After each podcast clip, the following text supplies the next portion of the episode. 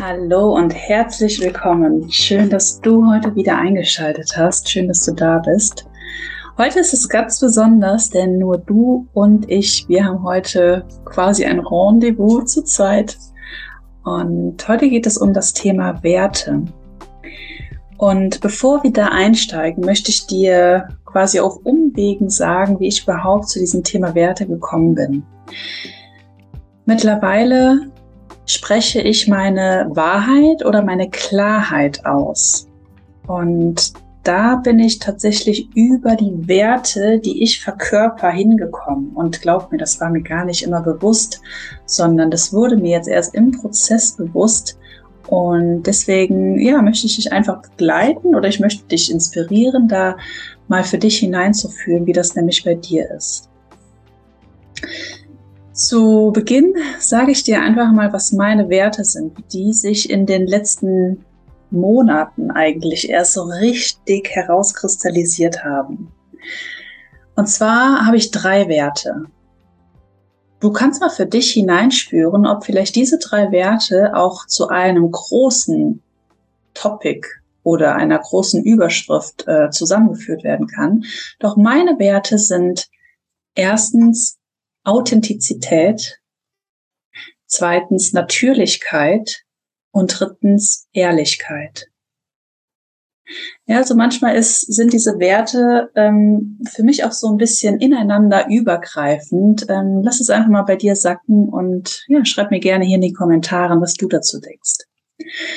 Auf jeden Fall haben sich diese drei Werte bei mir so etabliert, ähm, aufgrund von verschiedenen Situationen in der Vergangenheit.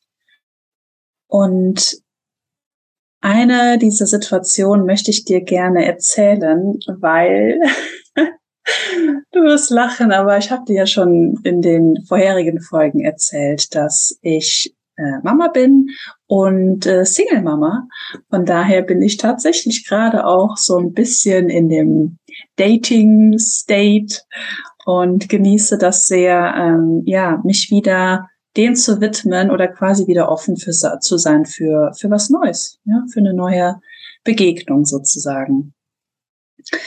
Und jetzt möchte ich dir gerne mal etwas aus meiner Vergangenheit erzählen. Es hat nämlich auch etwas mit meinem Ex-Freund zu tun, also nicht mit dem Vater meines Kindes, sondern ich bin jetzt 35 und ich hatte in meiner alten Identität, das muss ich ganz klar unterschreiben, oder unter, unter, ähm, wie sagt man? Naja, du weißt, was ich meine. Unterstreichen, dass es meine alte Identität war, hatte ich bislang schon die Liebe meines Lebens gefunden. Und dafür bin ich total dankbar, ja, zutiefst dankbar, wenngleich wir auch heute natürlich nicht mehr zusammen sind. Und diese Geschichte möchte ich dir auch mitgeben, weil ich habe zu diesem Thema vom Vater meines Kindes so viele äh, Messages bekommen, so viel Resonanz und ich spüre einfach, da kannst du für dich einfach das herausnehmen, was für dich gerade passend ist. Ja, weil vielleicht hast du eine ähnliche Situation oder ja, du, du kannst es auf andere Dinge adaptieren, um vielleicht auch einfach den Blickwinkel zu ändern. So, und jetzt erzähle ich dir die Geschichte quasi von meinem Ex-Freund vor dem Vater meines Kindes, ja.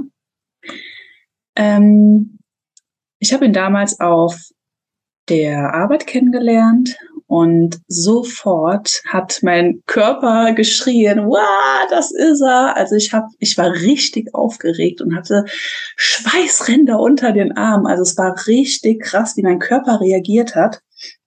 Und das übrigens mal ein ganz kurzer Schwenk zum Thema, wie Entscheidungen getroffen werden kann, können ganz individuell. Also wie du merkst, dass das hier für dich das Richtige ist, weil der Körper, der spricht immer mit dir. Und das ist auch ein Teil meines Coachings mit dem Human Design. Das Human Design werde ich dir in den nächsten Folgen irgendwann mal erklären, was das überhaupt ist. Aber Fakt ist, dass ich dich begleiten kann, wie du deine Entscheidungen viel, viel besser für dich wahrnehmen kannst, damit du diesen inneren Kompass, den wir ja alle haben, ja, jeder hat dieses, dieses Gefühl in sich und wir dürfen einfach viel, viel mehr drauf vertrauen. So, das war jetzt ein kurzer Ausschwenk. Auf jeden Fall war das damals so, dass ich ihn äh, gesehen habe und sofort wusste ich, das ist er. das ist er. Und äh, ja, wie es dann so sein sollte, ist ganz klar. Ne? Wir irgendwann kamen wir zusammen und wir haben dann auch zusammen in, ähm, in einer Wohnung gewohnt. Also ich bin zu ihm eingezogen. Ja, und mh, hm, wie fange ich jetzt am besten an? Wir haben, also damals war ich 29, ja, heute bin ich 35, damals war ich äh, 29, nee, Quatsch, 27, sorry, weil ähm, ich mich mit 29 von ihm getrennt habe, genau, aber da komme ich gleich noch zu. Auf jeden Fall, ich bin zu ihm in die Wohnung gezogen und ich überspringe jetzt mal ganz viele ähm, Chapter. Irgendwann habe ich ein Haus für uns gefunden. Das war ähm, ich weiß nicht, woher du kommst, aber ich bin hier in der Nähe von Bonn, von Köln äh, ansässig und wir haben ein Haus gefunden in der Nähe oder im Außenbezirk von Köln. Er hat das gekauft, weil damals war ich im Studium. Ich bin ja Wirtschaftspsychologin und damals ähm, ja, hat er das für uns gekauft und wir haben das gemeinsam umgebaut, beziehungsweise auch umbauen lassen. Und ja, lange Rede, kurzer Sinn, wir sind auf jeden Fall dort eingezogen. Ähm, und weißt du was? Es kommt mir gerade ganz spontan. Du weißt ja gerade jetzt über meine Werte. Ähm, und ich habe am Umzugstag mein heißgeliebtes Beyoncé-Konzert sausen lassen, obwohl er gesagt hat, Julia, wir haben eine Umzugsfirma und du kannst auf dieses Konzert gehen. Wenn es dein Wunsch ist, dann mach das. Ich komme hier alleine klar. Und du kennst ja meine Werte ähm, das konnte ich nicht mit mir vereinbaren. Und deswegen habe ich damals auch dieses wunderbare Konzert sausen lassen und ja, habe natürlich geholfen, unser Hab und Gut ähm, ja mit quasi in das andere Domizil zu bringen oder bringen zu lassen. Lange Rede, kurzer Sinn. Das Thema, als wenn du jetzt eine Frau bist, dann kennst du es wahrscheinlich, wobei natürlich auch nicht äh, viele oder nicht alle, aber das Thema Kind schlummerte halt in meinen Genen. Ne? Und damals mit 27, mir war eigentlich schon immer klar, ich möchte Mama werden. Und in unserer Beziehung war das immer mal wieder Thema von meiner Seite. Doch er hat das, ja, er ist da nie so drauf, drauf eingegangen. Hat immer gesagt, ja, das sprechen wir irgendwann mal drüber, irgendwann mal. Und dann war ja dieses Haus äh, gebaut und fertig und ich habe noch gedacht, wow, wie toll ist das denn? Da ist ein Mann, der baut jetzt hier für uns, ja, für unsere Zukunft etwas. Und ja, das wird schon passen, ne? So, wie man das halt so denkt, ne? Weil ich meine, das waren äh, Signale, die ich interpretiert habe als, das ist auf jeden Fall eine solide Beziehung und da werden auch Kinder draus entstehen. Wir sind in dieses Haus eingezogen und da wurde auf einmal dieses Thema natürlich sehr, sehr präsent, weil es ging ja darum, okay, in welchem Raum etabliert wir jetzt was, ne? Und dann war es so, dass ähm, wir einen Raum hatten, wo ich gesagt habe, ach hier, guck mal, hier kann ja unser künftiges Kinderzimmer rein. Und es war aber ein Haus, was er, also ein ganz großes Haus, was er unterteilt hat in zwei Haushälften sozusagen. Und die eine Haushälfte war aber auch noch so ein bisschen im Rohbau und wir sind dort eingezogen und dann sagte er, dieses Zimmer da unten, das werden wir doch noch einmal reformieren und das wird zur anderen Wohnung hinzugefügt. Und ich habe gedacht, okay, warte mal, wo kann denn dann die Familie hin, die ich mir ja auch so sehr gewünscht habe mit ihm, ne? So, und jetzt kommen wir zu diesem Thema Werte. Irgendwann habe ich dann mit ihm das Gespräch gesucht und habe gesagt, du, ähm, ich verstehe das Ganze hier nicht, weil du weißt ganz genau, was ich, wie ich mir das vorstelle, dass ich auch Mama werden möchte. Und du musst wissen, er ist auch zehn Jahre älter als ich. Und, ähm, und er hatte das, wie gesagt, immer vor sich hergeschoben. Ja. Und eines Tages kam er auf die Veranda. Ich weiß es noch wie heute, weil ich äh, stand dort und hatte die Wäsche aufgehängt. Und dann sagt er, was ist denn, wenn ich keine Kinder möchte?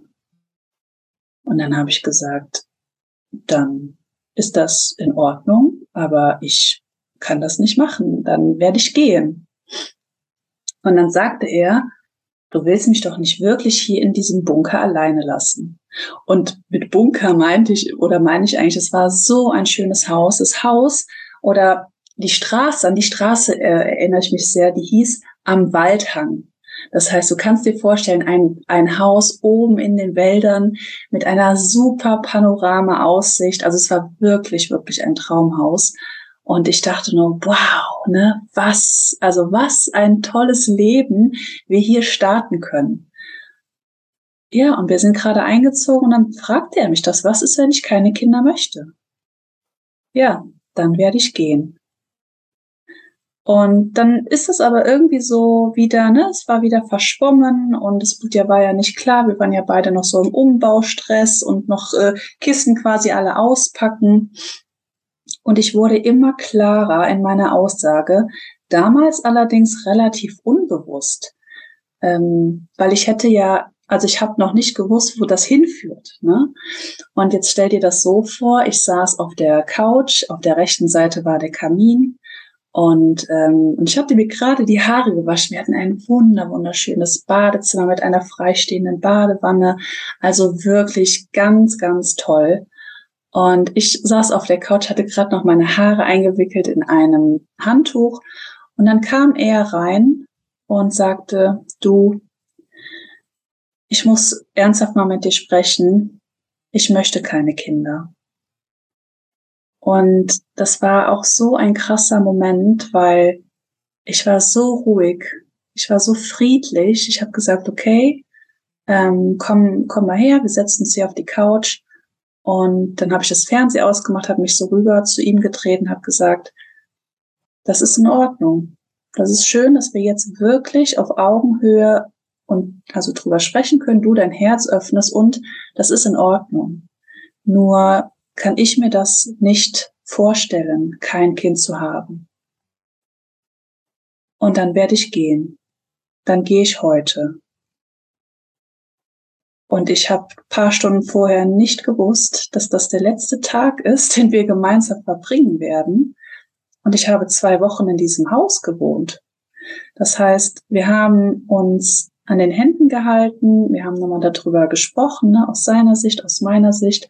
Und wir sind beide zu dem Entschluss gekommen, aus Liebe zueinander, dass wir das dann gemeinsam nicht machen können. Und das war total schön einerseits, weil wir waren dann, ja, wir haben uns ins Bett gelegt, haben nur an die Decke gestarrt. Wir waren zutiefst traurig. Es war so ein Schmerz in meinem Bauch. Und gleichzeitig wusste ich aber, dass wenn ich bleiben würde, dass mich das mein ganzes Leben lang verfolgen wird und mich limitiert. Und das wäre nicht meine Authentizität. Es wäre nicht meine Ehrlichkeit und meine Natürlichkeit.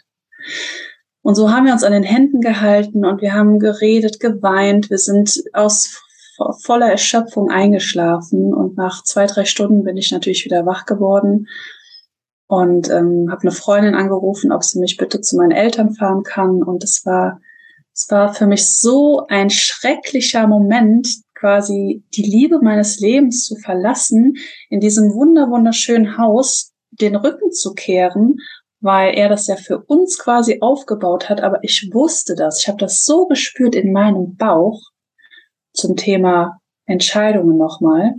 Ich habe das so gespürt, dass das hier nicht meine Wahrheit ist. Und das hat aber ganz, ganz wehgetan, furchtbar wehgetan. Ah, ich muss jetzt erstmal durchatmen. Ja, ich gehe da gar nicht so oft drüber äh, oder so oft rein, weil vergangen, das ist vergangen für mich. Ich bin jemand, der immer sehr in die Zukunft blickt. Aber das hat mich damals schon sehr, sehr verletzt. Naja, ich war wieder bei meinen Eltern in meinem alten Kinderzimmer und irgendwann nach Wochen oder nach Monaten, ich kann mich nicht mehr genau daran erinnern, hat er ähm, mich angerufen. Ich weiß aber noch, dass ich im Auto saß. Ich war gerade auf dem Weg zu, ich weiß nicht mehr, zu irgendeinem Nebenjob. Ich habe nämlich äh, manchmal am Wochenende habe ich so Events begleitet. Das ist auch total toll, das damals. Auf jeden Fall, er hatte mich angerufen, hat gesagt, du Julia, ähm, können wir vielleicht noch mal darüber sprechen, weil das fühlt sich alles nicht so richtig an und ich möchte mit dir doch nochmal über ein Kind sprechen. Ja, vielleicht können wir, also vielleicht können wir doch nochmal über ein Kind sprechen. Und ich sag's dir, das war so ein Moment, wo einerseits mein Herz so gehüpft hat, weil ich gedacht habe, wow, oh, ja, cool, ne? Du kennst es vielleicht, wenn du dich schon mal getrennt hast, oh, da ist derjenige, der eigentlich doch mit mir zusammen sein möchte. Und ich möchte es ja auch eigentlich mit ihm, aber ich wusste für mich viel, viel eher, dass ich keinen Partner möchte, keinen Vater für mein Kind, der über ein Kind sprechen möchte. Dann habe ich damals zu ihm gesagt, du, ich freue mich gerade sehr, doch das Ding ist halt, ein Kind ist kein Kompromiss. Entweder möchtest du das aus vollem Herzen, aus voller Überzeugung, oder du möchtest es nicht. Aber nur das zu sagen oder dich eventuell darauf einzulassen, ein Kind zu bekommen, nur um mit mir zusammen zu sein, sei ganz ehrlich zu dir, das ist nicht deine Wahrheit. Und das hat mir auch total wehgetan, dass ich das gesagt habe, ja, weil eigentlich so, ne, du kannst es dir vorstellen. Und, und so haben wir uns natürlich nicht getroffen und sind nicht nochmal aufeinander gestoßen. Das ist der eine Part, den lasse ich jetzt einfach mal so stehen. Jetzt springe ich ein bisschen nach vorne. Ähm, weil mittlerweile, ich habe in einem anderen Stadtbezirk dann gewohnt, bin dann von meinen Eltern wieder ausgezogen. Ne? Es waren zwei, drei Jahre später, habe in einem Stadtbezirk gewohnt und durch Zufall, ja, du weißt, ich glaube nicht an Zufälle, sind wir wieder in Kontakt gekommen und äh, dann auf die Frage, okay, wo wohnst du denn jetzt, kam, äh, ja, ich wohne da und da und es hat sich herausgestellt, wir wohnten im selben Stadtbezirk okay, hm, krass. Ja gut, dann, äh, dann lass uns doch nochmal treffen auf einen Kaffee. Und so haben wir uns irgendwie wieder angenähert, ne? Also, dass wir mal Kaffee trinken gewesen sind, dass wir drüber gesprochen haben, wie war das damals, wie geht's dir überhaupt, ne? So, wie waren die letzten Jahre für dich? Und ähm, ja, und irgendwann haben wir auch, ähm, hat er gefragt, ob wir nee, Moment, jetzt muss ich mal kurz springen.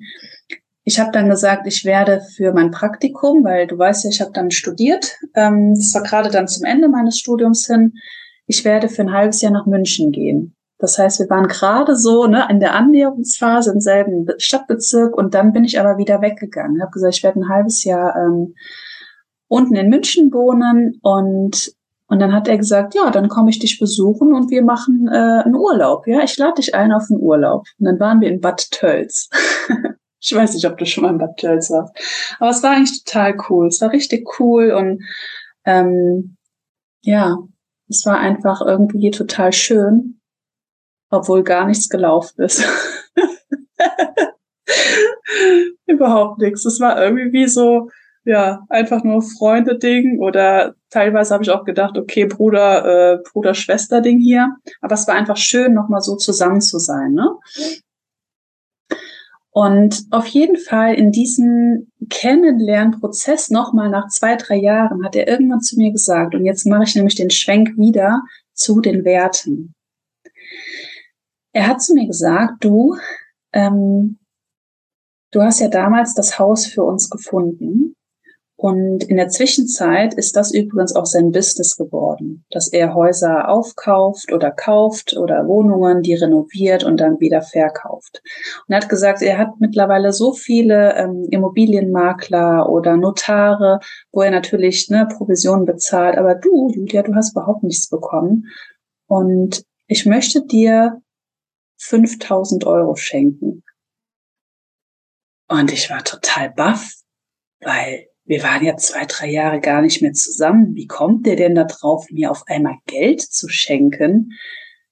Ja, und später, also jetzt, wenn ich das jetzt so erzähle, dann weiß ich natürlich auch warum. Weil ich meinen Werten treu geblieben bin. Und zwar auch, um ihn zu schützen, um, um seinen Kern oder seine Wahrheit nämlich auch zu leben oder leben zu lassen, weil er hat bis heute keine Kinder. Er hat zwar eine andere Partnerin, mit der er zusammen ist und die hat auch ein Kind, aber nicht von ihm. Das heißt, er hat, er ist wirklich dem treu geblieben, dass er keine eigenen Kinder möchte.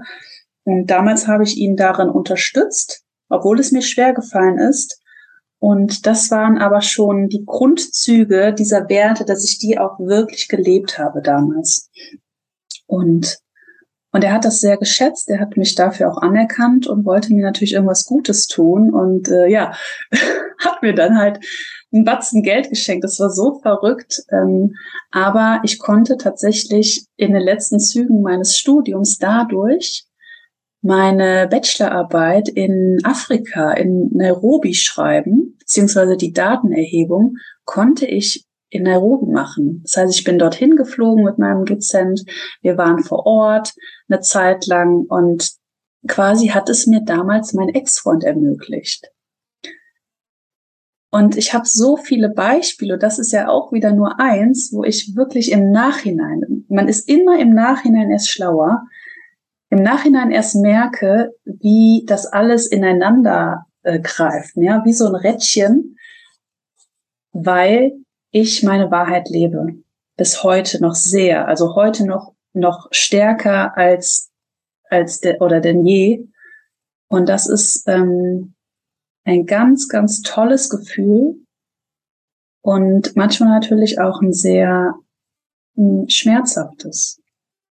Aber sich selbst zu limitieren, indem man den Schmerz zum Beispiel umgeht und nicht seine eigene Wahrheit lebt, weil ich hätte, sagen wir ganz ehrlich, ich hätte auch bei ihm bleiben können, hätte in einem wunderschönen Haus gelebt, hätte ein Kompromisskind mit ihm vielleicht bekommen können, aber ich hätte immer gewusst, immer, dass da eigentlich noch mehr hätte gehen können.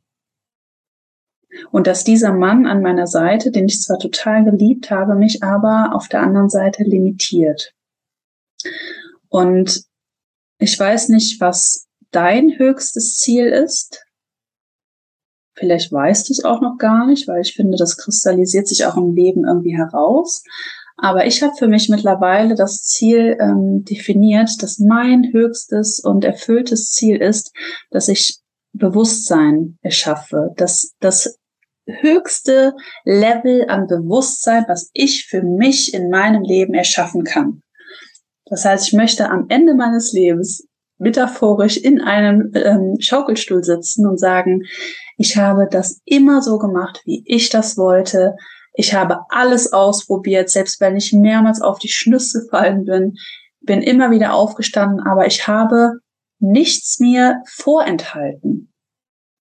Ja. Das ist zum Beispiel mein höchstes Ziel. Vor einigen Jahren war das das überhaupt nicht. Da war das Ziel, ein Haus zu haben, ein, wie gesagt, ein Mann zu haben, eine Familie, ein schickes Auto.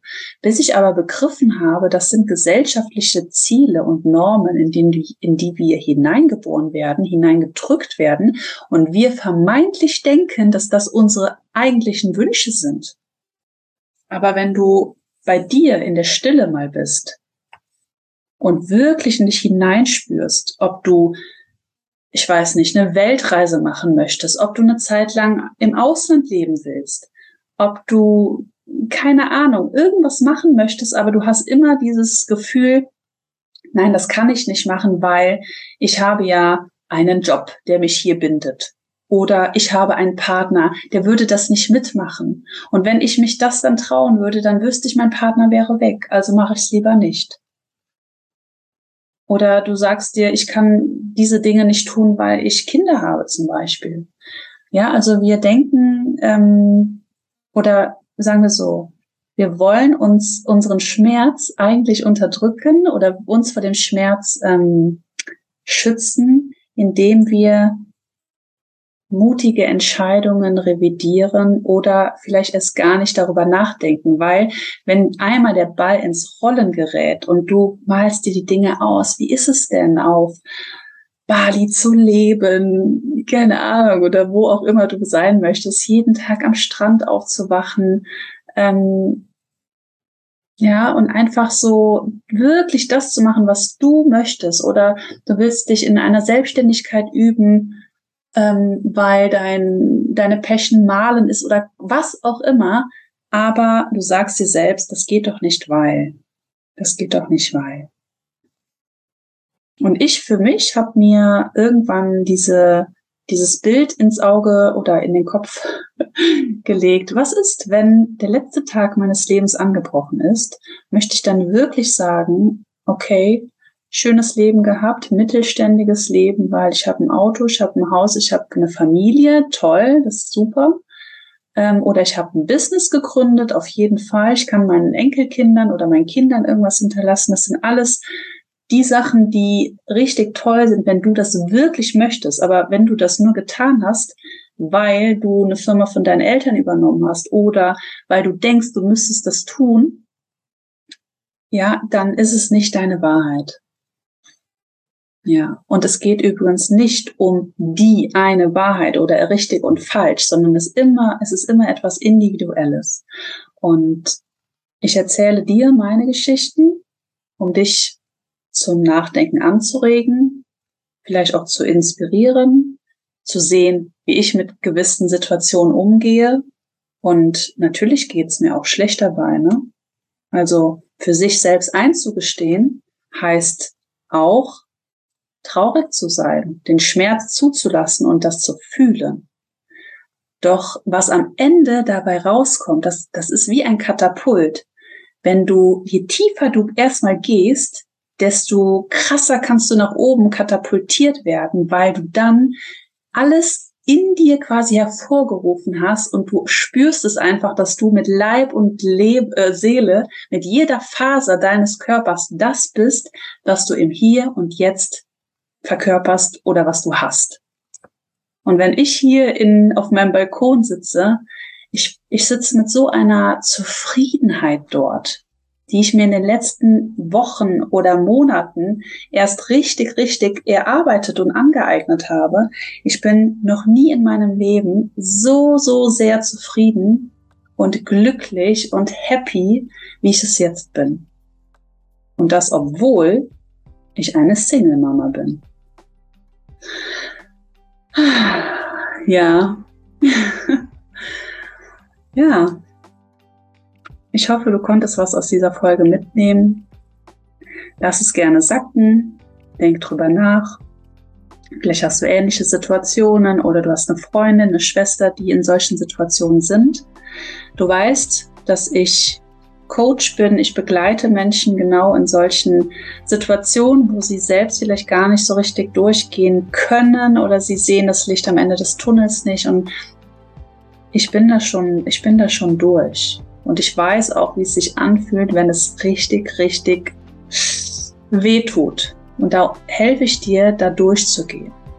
Ich danke dir auf jeden Fall dafür, dass du dir die Zeit genommen hast, dass du jetzt zugehört hast. Ähm, ich freue mich sehr, sehr, sehr, dass du dabei bist. Und noch mehr würde ich mich freuen, wenn wir uns in der nächsten Folge sehen.